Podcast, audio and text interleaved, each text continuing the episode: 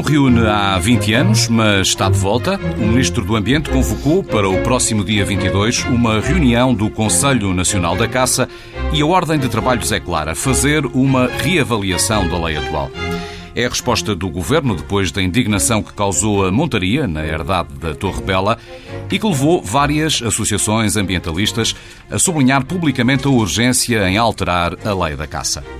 Jorge Palmeirim, presidente da Liga para a Proteção da Natureza, uma dessas associações, defende, pois, que a legislação deve ser revista. Já Jacinto Amaro, presidente da Federação Portuguesa de Caça, considera que a lei deve manter-se tal como está. Jorge Palmeirim, Jacinto Amaro, boa tarde. Agradeço-vos terem aceitado o convite para nos ajudarem a formar opinião sobre este tema. E começaria justamente pela reunião agendada para daqui a duas semanas do Conselho Nacional da Caça, que não se reúne há 20 anos. O que é que este facto, eh, Jorge Palmeirinho, nos diz sobre o modo como o Estado tem vindo a lidar com este setor, que está, perdoa-me facilidade de expressão, em roda livre? Exato, está em roda livre, está abandonado, não é? Portanto, do ponto de vista de preocupações governamentais e provavelmente é isso que faz com que hoje seja tão urgente fazer a revisão da lei, não é? Portanto, se de facto o Conselho Nacional da Caça, que é um órgão de debate, de ponderação da situação, não é? Se tivesse reunido ao longo destes anos, teriam sido feitas pequenas adaptações e a caça, o setor da caça estaria hoje melhor do que está certamente, não é? E provavelmente não teria havido as situações, não teriam ocorrido situações como aquelas que, que ocorreram agora na, na Torre Bela, não é? Que levantaram este, esta polémica. Concorda, Jacinto Amaro, é um setor em roda livre, o setor não, da caça. Não, até porque ao longo destes anos eh, nós, enfim, temos vindo a reunir as organizações do setor da caça de primeiro nível, com os sucessivos governos, estamos a falar de um órgão que já não está ativo há 20 anos, e eu e o Jorge somos de, desse tempo. Ele depois, há algum tempo não esteve cá, mas eu continuei e, portanto, e, e, e vieram sucessivos governos, Partido Socialista, PSD, Bloco Central, e, sempre houve, dizer, houve um, um período até este Conselho deixar de estar ativo, que até se justificava. Estamos a falar de um processo completamente novo em Portugal, a Lei 30 de 86 previu o ordenamento do território em matéria cinegética Houve, naturalmente, um, uma parte dos caçadores que não aceitaram, inclusive, este processo, porque o processo que estava então era o chamado terreno livre, onde que as pessoas, eh, munidas da sua licença na arma, iam para o campo e caçavam livremente. Eh, portanto, não pedido licença aos proprietários em, em, ou de forma alguma para poder entrar, e de maneira que o ordenamento da caça veio naturalmente ser uma novidade, aquilo que já acontecia na Europa. Em toda a Europa, em Portugal não existia, era, um, era o único país em que existia ainda exatamente o regime único eh, em que o Estado tinha as suas reservas e o resto era terreno onde podia caçar um, caça, um caçador, podiam caçar todos. Uhum. Isto era muito bonito, mas na prática não funcionava, né? De maneira que todo o espaço do território nacional passou a ser ordenado e, portanto, aí até se justificava, até porque havia contendores, digamos assim, por parte do regime cinegético, havia quem defendesse o regime livre e havia eu que defendia, naturalmente, o regime ordenado. Naquela altura as vozes eram muito poucas, depois aparecia, naturalmente, as organizações do ambiente, que muitas das vezes tinham os meios termos, andavam muito, muito, muito apáticas ainda naquela altura, eh, porque isto... Que é, nessa é, medida, o Conselho e o funcionamento do Conselho não seria essencial até para acompanhamento da legislação não, e para se perceber onde é que... Dizer, eu, eu direi que não, porque, porque estes órgãos depois tornaram-se, eh, já no fim de, de, destas últimas reuniões, e talvez a, última nomeação do Conselho já foi demasiado órgãos, uma complexidade brutal. Chegaram a ser 40 organismos que estavam no Conselho Nacional e isto tornou impraticável. Era uma perda de tempo absurda. Depois, o que é que, é que acontece? As pessoas começam a, a, a, a desinteressar-se e a maior parte, o Conselho acaba por reunir para aqueles que não têm nada para fazer, que estão sempre disponíveis, e aqueles que trabalham e que muitas vezes têm que vir longe para, para estas reuniões, praticamente eram sempre no Ministério, acabam por, por desinteressar interessar-se e, e, e viu-se que o órgão, enfim, deixou de ter interesse porque o ordenamento estava feito, o ordenamento do território estava feito em matéria, o país estava completamente tapado com as zonas de caça, depois houve, houve uma alteração em que incluiu as zonas de caça municipais portanto, foi a última alteração uhum. significativa, estrutural, digamos, estrutural à lei, foi a criação de zonas de caça municipais, e, portanto, aí fechou-se um ciclo. Isto já foi no período Hum, penso que o Dr. Capola Santos, quando ele foi ministro, que se... Deixa-me pegar nessa deixa. O ministro quer discutir a composição do Conselho, as atribuições que deve ter, o modo como deve funcionar e considera que a reativação do Conselho Nacional da Caça é fundamental, como órgão consultivo do Governo. Parece-lhe, Jorge Palmeirim, que nada disto teria acontecido se o país não tivesse sido confrontado com o que aconteceu na herdade da Torre Bela? É, provavelmente não teria acontecido, ou pelo menos não teria acontecido agora, não é? Teria acontecido claro. durante a próxima crise, não é? Mas mas, mas, mas, contrariamente àquilo que estava a dizer hoje assim, eu penso que é, que é importante haver Conselho Nacional da Caça, porque se é verdade que as associações de, de caçadores se continuaram a encontrar, o Conselho Nacional da Caça era mais do que isso. Portanto, envolvia outros parceiros, stakeholders, como está na moda dizer-se, não é? Parceiros esses que também têm direitos sobre a natureza, que é, no fundo, Uh, o, o, o, recurso natural que é explorado pelos caçadores, não é? Portanto, e, e, e, não houve diálogo durante estas duas décadas, não houve diálogo com esses outros parceiros. Portanto, se o Conselho Nacional da Caça não funcionava por ter demasiados, demasiados parceiros, devia haver uma diminuição, portanto, devia ser aumentada a sua eficácia, mas não simplesmente abandonada, não é? Portanto, no fundo, deixou de haver diálogo durante estes 20 anos, não é? E esse diálogo teria sido importante para melhorar o sistema que não, vai, que não aconteceu, não é? Que esperamos que agora venha a acontecer. E a composição do Conselho Nacional, Jorge Palmeirim, tem a representatividade adequada para ser o órgão de aconselhamento do Governo em, matéria de, em, em matérias como a lei da caça ou já não corresponde ao tempo que vivemos? Uh, isso é uma questão é uma questão muito importante não é de facto um, é um conselho quase todo ele constituído por associações de, de caçadores não é portanto isso isso é natural é natural que haja um predomínio de associações de caçadores obviamente num conselho que está focado na caça não é mas é importante que os outros setores da sociedade envolvidos estejam razoavelmente bem, estejam suficientemente bem representados para serem ouvidos, não é? E aqui eu penso que tudo isto depende muito do bom senso, não é? Eu que há, há, há 20 anos participei numa, numa comissão, em que o Jacinto estava também, não é? Para, para a preparação da lei da caça e, uma, e, era, e eu era o único em representação das associações de defesa do ambiente, não é? E eu penso que foi possível estabelecer uma, uma relação de respeito que permitiu que eu fosse ouvido com respeito no, no, no âmbito dessa comissão, não é? Mas se isso não acontecer, então é importante que, que haja um reforço da, da representação dos outros setores da sociedade, não é? Para terem Uh, poder de voto, digamos assim, na, no, no âmbito de um conselho desta natureza. Não é? E está a pensar exatamente em que organizações, que tipo de organizações é que 20 anos depois devem estar no Conselho Nacional? Associações de agricultores, autarquias, e uma representação importante das associações de defesa do ambiente, das associações de defesa da conservação da natureza, não é? Que, como referi, é o tal recurso que é utilizado pela, pelos caçadores. Uhum. Li declarações suas, assim tomar, defendendo a reativação não do Conselho Nacional da Caça, mas do Centro de Competências para o Estudo, Gestão e Sustentabilidade das Espécies Cinegéticas e Biodiversidade, eh, criado mais recentemente, creio que em 2018, eh, mas cuja coordenadora abandonou, eh, entretanto, o cargo. Que diferenças existem, Jacinto Amaro, entre um e outro organismo? O que é que tem o centro de competências que o Conselho Nacional deixou de ter? É, é, no fundo, é aquilo que, que acabei de dizer e que o Jorge também disse agora um pouco por outras palavras, que é os tempos mudaram e este, este órgão tem que evoluir, não é? E aquilo que nós fizemos, naturalmente, foi essa evolução.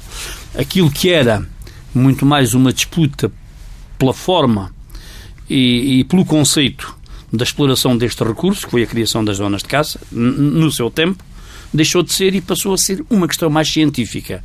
E, portanto, hoje, para tudo e para nada, e nós sabemos, e quando se toca com a natureza, necessitamos de estar muito bem sustentados, e os caçadores sempre tentaram isso, que foi as declarações, quando somos chamados à Assembleia da República, quando somos chamados a dar opiniões, nós estarmos sustentadamente bem informados sobre aquilo que é, é o, o parecer científico de diversas matérias sobre a atividade e sobre as espécies, porque esta atividade incide sobre espécies. É? E, portanto, este órgão, o Centro de Competências, veio criar uma lacuna e foi por nossa iniciativa, naturalmente, que o Conselho já não tinha. Portanto, como o Conselho estava abandonado esse conceito, o que é que tentámos? Tentámos criar este centro de competências em que estão representados eh, todos as três grandes organizações do setor da caça, todas as universidades, começamos a entrar dos montes, depois passamos para o Porto, para o Sibiu, depois passamos para Aveiro, depois passamos para a dos Jorge, para Lisboa, depois passamos para Évora e, portanto, a Coimbra, que saltei, e, portanto, tem todo o, o, o suporte científico de gente que na academia está muito dedicado ao estudo das espécies, da biodiversidade, da conservação da natureza. Eh, portanto, nós fomos convidar todas estas universidades para estarem presentes neste órgão, como fomos convidar as autarquias que têm alguma relevância, portanto, temos a falar todas delas em zonas rurais, logicamente, estamos a falar de Mértola, que tem uma grande um grande significado nas espécies de caça menor. Estamos a falar na idenha, que é um, enfim, um baluarte da caça maior, nomeadamente dos veados na região transfronteiriça ali com, com Espanha. Estamos a falar de Macedo Cavaleiro, também uma grande importância. Há mais de 20 anos que faz uma feira sobre a temática do javali. Depois falamos de Ponte Lima, com a entrada da cabra, da cabra pirinaica e uh, o aumento da população dos cotos tem muito a ver com essas duas espécies. Depois falamos de Monte Moro Velho, que tem o estuário do Mondego e tem a ver com as aquáticas Portanto, conseguimos congregar também o poder local, tem uma palavra, porque tudo isto se enrola nesses territórios rurais, e, além disso, os grandes departamentos do Estado na investigação e na responsabilidade. A investigação, que é o Instituto Nacional de Investigação Agrária e Veterinária, o INIAV, e quem tem a responsabilidade sobre as, as espécies, digamos, eh, portanto, faltou-me um, o ICNF, que tem a responsabilidade sobre a caça, que é o órgão que tutela a caça em Portugal, e a DGAV, que tem naturalmente sobre as, do, as doenças da espécie de caça maior, que é a Direção-Geral de Alimentação e Veterinária. Portanto, nós fomos. Ah, e, e, além disso, me esqueci aqui um. Eh, convidámos o chamado Grupo dos Seis, que é, não sei se ainda existe, uma organização que tutela a LPN, a SPEA, Salvo Erro Quercus e mais duas ou três, agora não, não, não sei o nome todo, é chamado o grupo dos seis, que já, isto já tinha sido reativado, ao contrário do Jorge, que não acompanhou, pois ainda ele não era o presidente da LPN, quando o anterior Estado de Estado que tinha a tutela das florestas, o engenheiro Miguel Freitas, convocou várias reuniões para o Ministério sobre, sobre a presidência dele, uh, em que estavam as três organizações do setor da caça de primeiro nível e o grupo dos seis. Portanto, aí deu-se já um início e assinámos inclusive um protocolo teve a ver com as vindas dos espanhóis cá, a tutela e, portanto, as organizações representativas da caça em Espanha, portanto, a Fundação Artemisa e a, e a Real Federação Espanhola de Caça, em que, inclusive, assinámos um, um documento importante que veio a reduzir, a reduzir a atividade cinegética da caça à rola su, su, em quatro meios dias em Portugal. Os espanhóis não reduziram tanto, mas nós reduzimos. E já lá vamos. Só para, só para fechar este ponto, perceber se, o professor Jorge Palmeirinho concorda que mais valia uh, reativar este centro de competências do que o Conselho Nacional ou independentemente do órgão, do órgão de consulta, o que importa é ter novamente o Governo a ouvir os agentes do setor?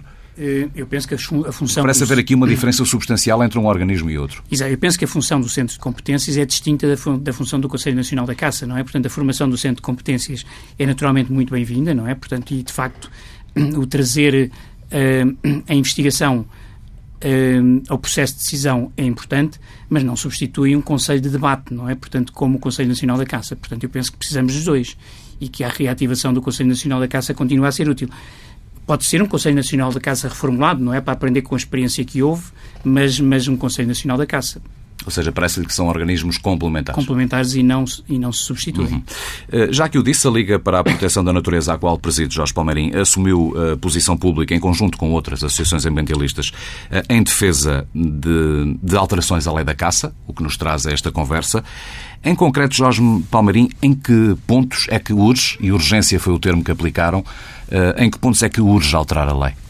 Portanto, quando nós, quando nós falamos de alterações à lei da caça, estamos a falar de alterações da legislação, portanto, à lei e, a, e aos à sua regulamentação, não é? Estamos a falar também eh, um ponto muito importante, que é a capacidade de implementação da lei, que praticamente não existe neste momento, não é? E, finalmente, um terceiro ponto que para nós é muito importante, que é a própria formação dos caçadores para garantir que a caça melhora qualitativamente ao longo, ao longo do, do tempo, não é? Dentro destes três grandes pontos, temos várias questões específicas que gostaríamos de ver alteradas, não é? Vamos a elas. Uma delas, por exemplo, é, é limitar o número de, de, de animais que, que cada caçador pode abater. Isso acontece em algumas áreas e com algumas espécies, mas dentro das zonas de caça há várias espécies com as quais isto não acontece, não é? Como seja, por exemplo, matar veados dentro da, da Torre Bela, não é? Portanto, a legislação deveria, deveria eh, impor um limite ao número de animais que cada caçador pode caçar. Isto é muito importante por várias razões, não é? Primeiro, por causa ao nível da sustentabilidade da própria da própria da, da própria caça, mas também um, ao nível do tipo de caçador que é atraído, não é pela, pela caça. Portanto, aquilo que se pretende não é uma caça de matadores, é uma caça de caçadores, não é? Portanto, aquilo que, aquilo que se pretende não é que a caça seja uma repetição em maior ou menor escala daquilo que aconteceu na Torre Bela, porque acontece em menor escala, mas acontece com frequência noutros, noutros locais, não é?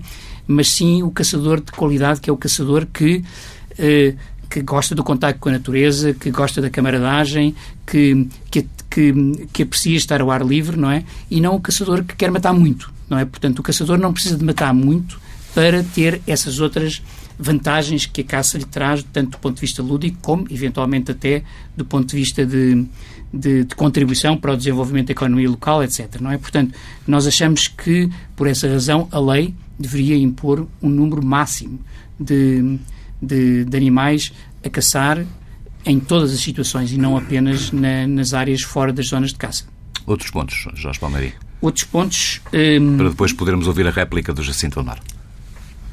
Esta o Jacinto não vai gostar, que é obrigar que haja uma contribuição legal ativa para a conservação da, da, da, natureza. Portanto, a caça, os planos de gestão das áreas de caça um, deveriam indicar medidas de gestão, mas não são só medidas de gestão focadas na promoção das espécies cinegéticas, mas medidas de gestão focadas na conservação da biodiversidade geral das áreas de caça e, do, inclusivamente, dos seus ecossistemas. Portanto, a caça nós sabemos que isto já acontece em alguns locais, portanto, pontualmente, só que infelizmente é pontualmente. Por exemplo, de facto, ali na região de Mértola, inclusivamente a LPN, a Liga para a Proteção da Natureza, tem colaboração com, com associações de caça e a colaboração corre bem e, e há uma participação voluntária uh, e ativa das associações de caça em processos de conservação da natureza, como seja o caso da conservação do lince ou, ou do abutre negro, mas são, são, são exceções e não a regra. Portanto, e a única forma de que isto passe a ser a regra é incorporar esta obrigação dentro da gestão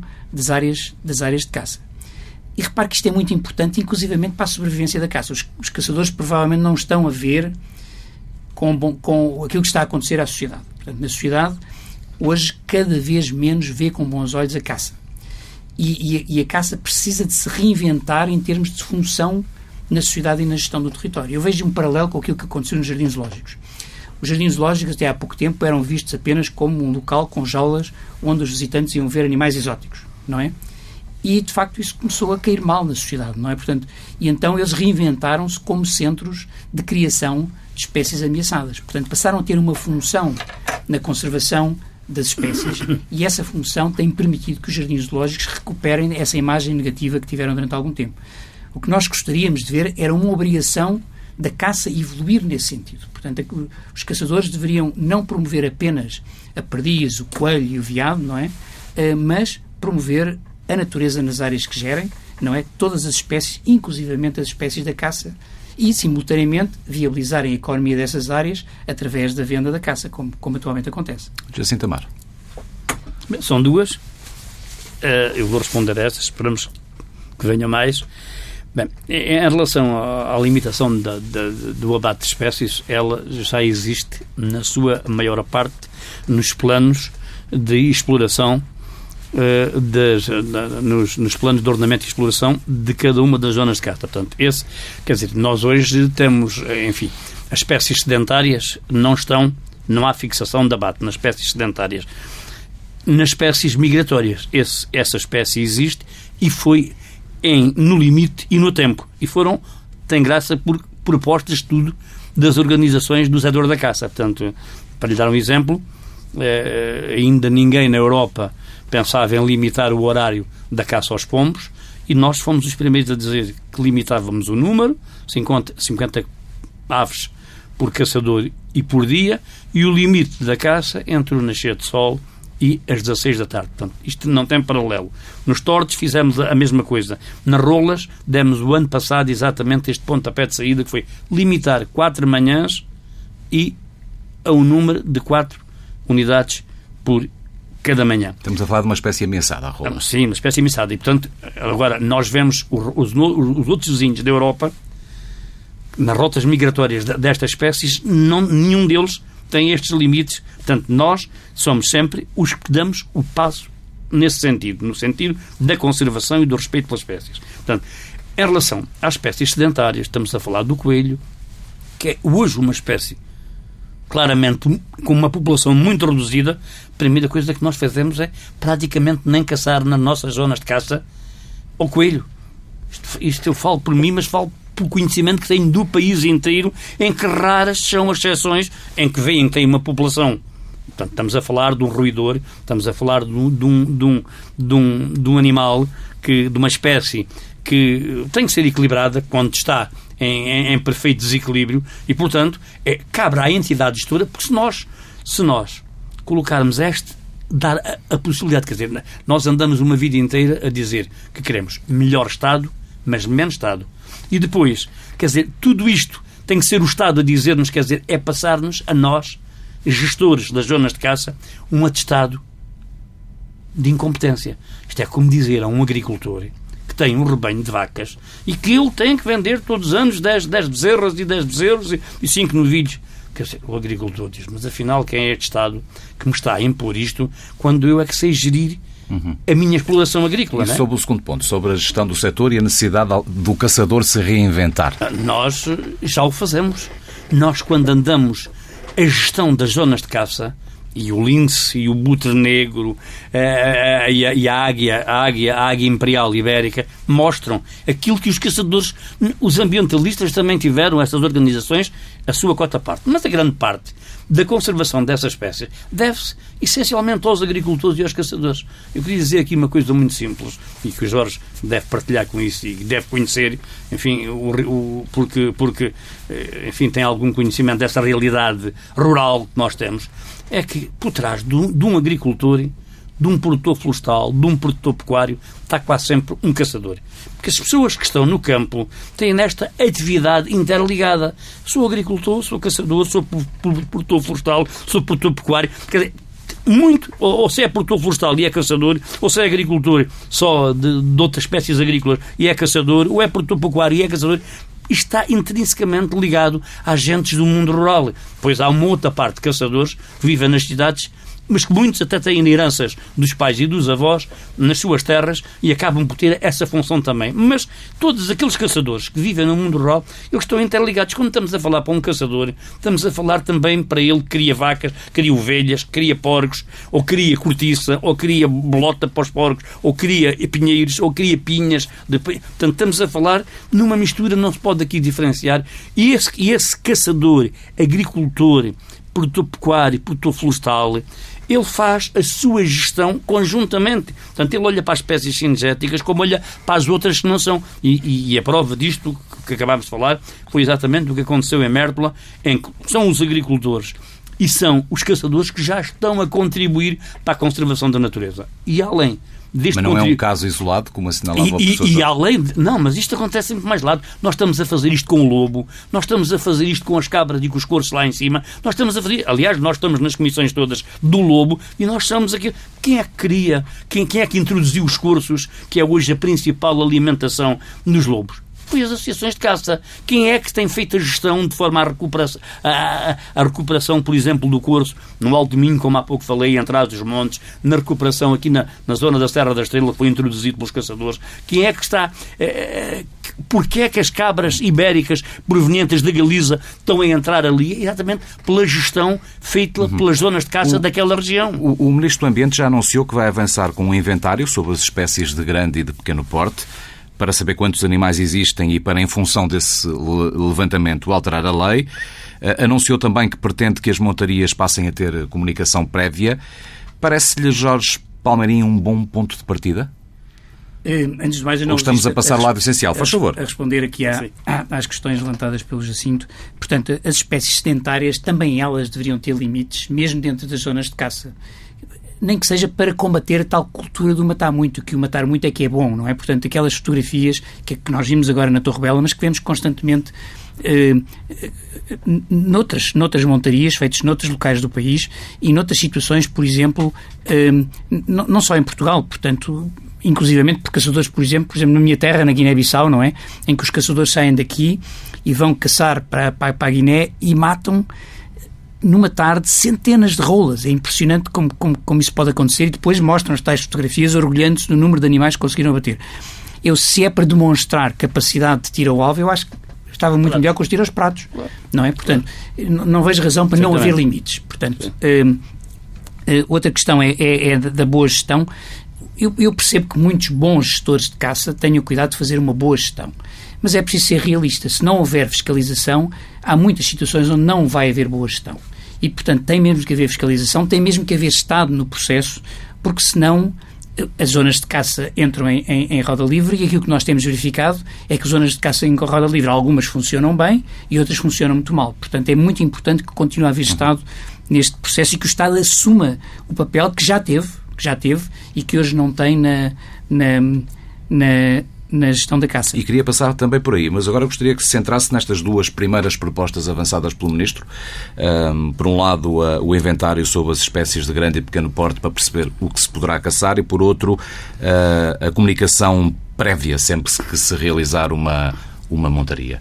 Parece-lhe um bom ponto de partida? Era a pergunta que lhe fazia há pouco. Parece se. Este se é muito importante. Uh, primeiro, para fazer o inventário, há que haver capacidade para fazer o inventário não é? E se o inventário for feito, como é agora, apenas pelas, pelas, sem a participação do Estado, o inventário pode ser enviesado e aqui caímos uma vez mais na tal situação. Haverá zonas de caça honestas, não é? Que fazem um bom, um correto inventário e outras que não o farão. Portanto, é, é fundamental que haja condições no Estado, nomeadamente neste caso no Instituto de Conservação da Natureza e das Florestas, para participar nestes processos de monitorização e de, de uhum. inventariação. O segundo é a comunicação prévia. Faz todo o sentido que haja comunicação prévia, mas só vale a pena fazer comunicação prévia se depois acontecer qualquer coisa, isto é, se essa comunicação prévia levar a uma medida de fiscalização por parte do Estado, não é? Porque senão a simples, a simples comunicação prévia torna-se torna inútil. E, portanto, no fundo, caímos, sim, mas é, é fundamental, antes do mais, criar condições que permitam eh, atuar com base nestas novas ferramentas que o Ministro quer quer implementar na lei. Porquê é que abanava a cabeça Jacinto Amaro quando eu enunciava estes dois propósitos do Governo?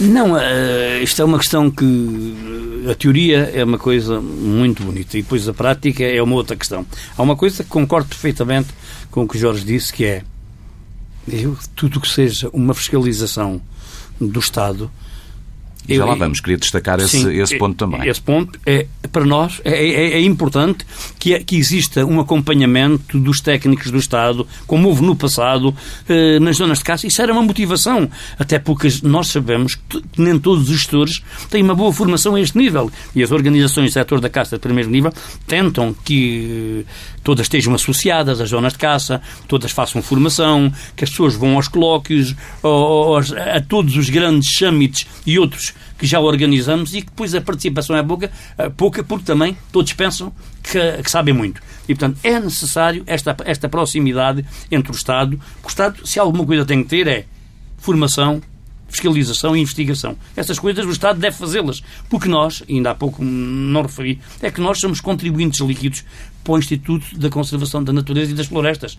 Nós somos aqueles que pagamos 10 milhões só em duas rúbricas. 10 milhões de euros por ano, que é nas taxas que as zonas de caça já pagam, nas taxas, cada zona de caça turística paga 1,8 e qualquer coisa por hectare para ter a zona de caça. As zonas de caça associativas pagam 0,90 por cada hectare. E, portanto, nós já somos contribuintes. As associações de defesa do ambiente é que não pagam nada. Nós pagamos. Portanto, nós já pagamos para que exista formação, exista investigação, exista tudo isto. Somos nós que estamos a pagar e não é devolvido ao setor rigorosamente nada. Primeira questão. A Sobre a comunicação questão, prévia das montarias. A outra questão, a comunicação prévia. Quer dizer, isso não, não, não faz sentido, até porque o Estado não tem capacidade para aquilo que o Jorge disse, para depois dar-se comunicação, responder em tempo útil e depois estar presente. Não está. O Estado não tem. O Estado tem, tem, tem, tem emagrecido toda, todas as suas grandes organizações e, e, portanto, eles não têm capacidade. E, portanto, as organizações uh, de uma montaria não podem estar dependentes da falta de reação rápida de um instituto que tem pouca gente, que está completamente desprovido de, de técnicos, que têm uh, sido reformados progressivamente e não Vamos tem então por aí, ninguém... porque, porque o Ministro do Ambiente lembrava na semana passada que são os guardas florestais quem fiscaliza Sim. o setor da caça e prometia contratar entre 100 a 150 pessoas para reforçar essa fiscalização. Nós não, não darão para, não, não darão para inverter a situação? Nada, e mais precisamos nesta questão que nós falámos há pouco, precisamos de técnicos, não precisamos desse tipo de fiscalização. Essa, o CEP não assegura isso. Nós precisamos de técnicos. Mas assegura com eficácia? enfim, com aquilo que pode, mas que possivelmente também não tem eficácia nas outras áreas, nem a PSP, nem, nem, nem, portanto, nem na fiscalização do trânsito. Portanto, a questão que está aqui é necessitamos dessa fiscalização e desse aconselhamento mais, mais de proximidade e tem que ser mais técnico do que. E, e queria aqui dizer uma outra coisa, acho que é, Diga um, para ouvirmos o Jorge é uma, outra, uma, uma questão para lançar para o debate. Nós temos que ser sérios nesta questão das espécies e, e, e, do controle de espécies e, da, e, de, e do número e, e, da, e da, da quantificação. Nós temos que proporcionar aos agricultores a espécie de, de, exploração que eles querem. Isto já não passa por caçadores, passa por aquilo que aconteceu na Torre Bela. É uma questão paradigmática daquilo que acontece. Não com estes números, como o Jorge disse, não com estes números, mas acontece muito mais em Espanha, pela dimensão do país, por uma tradição muito, muito maior ao longo dos anos do que nós. Temos aqui, desde 86 para cá, uma caça ordenada, portanto, os espanhóis, mesmo com a transformação da ditadura para a democracia, nunca sofreram esse revés, continuaram, portanto, com os cotos de caça. Nós aqui saímos de um terreno livre para um regime ordenado.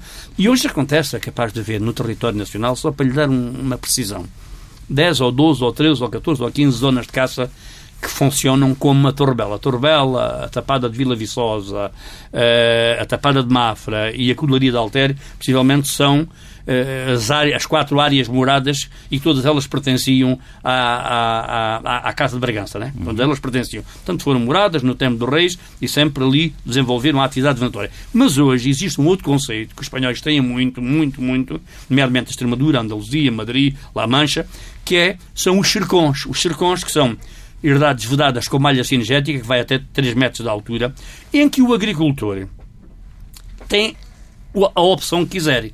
Ou ter nesse cercão porcos e vacas e ovelhas e exploras e, portanto, tem um mercado da carne, ou pode explorar através de espécies, espécies cinegéticas, como, deixe-me só Sim. acabar, concluir, ou como tem o veado, o gama ou o javali.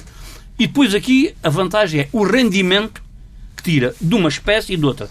Se nos porcos ibéricos, nas vacas, nas ovelhas, nas cabras, tira o rendimento da, da carne, nos gamos, nos javalis e nos veados, tira o rendimento do quê? Do troféu. Portanto, um caçador vai lá, quer matar um grande troféu. Em Espanha isto acontece com frequência. Preços até 5 mil euros. 5 mil euros para matar um veado com uma, uma cabeça com 22 pontas para troféu. Depois tem o valor das montarias que faz lá. E então marcam nos cercões, montaria, possivelmente não com esta dimensão, mas com uma dimensão de 70, 80 animais, tem o dinheiro dos caçadores que lá vão caçar e o dinheiro da carne. Só nos servidos, já estamos aqui a ver, tem no dinheiro do troféu, tem no dinheiro dos caçadores que vão caçar e depois têm no dinheiro da carne. Nos javalis, a mesma coisa. Qual é a diferença entre criar um porco ibérico e criar um javali? A diferença é esta, é o javali pode caçar um troféu com os dentes que pode valer mil, dois mil, euro, dois mil euros, pode fazer uma montaria lá dentro em que um caçador paga com facilidade um caçador uhum. de, dessa, dessa qualidade. Não é os caçadores desportivos como eu, é os caçadores que estão predispostos a pagar mil ou mil e quinhentos euros e depois pela montaria e depois ainda vendo a carne ao preço Já percebemos. Não sei, Jorge Palmarim, se quer comentar este ponto, mas não queria Sim. que perdesse a questão da fiscalização claro. e o anúncio de que teremos Sim. mais 100 a 150 guardas florestais para fiscalizar o setor e se isto é suficiente ou se deixará mais ou menos tudo na mesma. Pois, portanto, quer dizer, antes de mais, não é suficiente, não é? Portanto, eh, estamos a falar de, de qualquer coisa como 1.500 zonas de caça no país. Sim. 1.500 zonas não, de caça. Não, não, não, é, são turísticas. 1.500 turísticas. Turísticas. Portanto, portanto, existem qualquer coisa como 6 mil zonas de caça, entre municipais, uhum. associativas e turísticas. Exato. E há terreno livre também, portanto... Pouco, muito pouco. Muito, portanto, isso é, é, é, insignificante. Mas, portanto, o, o, número de 100 ou 120 ou 200 ou 300 pessoas seria claramente, claramente insuficiente. Agora, eh, quando há bocadinho o Jacinto dizia que o Estado não tem capacidade para para, para fiscalizar, portanto, no fundo, devemos fazer uma autofiscalização. O Estado não tem capacidade para controlar as montarias, portanto, não serve de nada avisar, as avisar o Estado. Eu diria que há duas soluções. Uma é não avisar o Estado, a outra é o Estado criar condições para dar resposta apropriada à, à, aos avisos. Portanto, quando é notificado. Eu estou, eu, eu só, só uma, uma, precisão, não, não gosto de interromper, mas é só para dizer do Algarve atrás dos montes, há fins de semana, sábados e domingos, que se realizam 200 montarias. Só, é, só, é só uma precisão, está bem? Portanto, o Estado deveria claramente ter capacidade para, para monitorizar, não direi todas, mas pelo menos uma grande parte das, das, das, das montarias. Hum, relativamente às espécies que há bocadinho referiu, que falava de rolo e dizia que era preciso, importante ser, ser, ser, ser, ser uh, sério relativamente às espécies, não é sério continuar a caçar a rola, por exemplo. Não é? Portanto, a rola é uma espécie ameaçada e uma espécie ameaçada simplesmente não, é, não pode ser uma espécie, uma espécie caçada, não é? Um, relativamente à, à capacidade, portanto, de fiscalização, portanto, que era, no fundo, o tema central desta, desta, desta pergunta, um, tanto o ICNF como o CEPNA, portanto a GNR, unidade da GNR focada na conservação da natureza, não têm capacidade de resposta, não têm capacidade para fazer uma fiscalização, uma fiscalização do, decente, não é? Portanto, o ICNF tem necessidade de aumentar, ter capacidade para aumentar o controle e a gestão cinegéticas feitas dentro da, das áreas de, de caça. O, o, o ICNF aprova licenças, não é? Portanto, aprova planos de gestão e depois não tem capacidade para qualquer capacidade para fiscalizar, fiscalizar. Portanto, na prática, as áreas de caça acabam por fazer exatamente aquilo que querem e não necessariamente seguir os planos de gestão que foram aprovados pelo ICNF.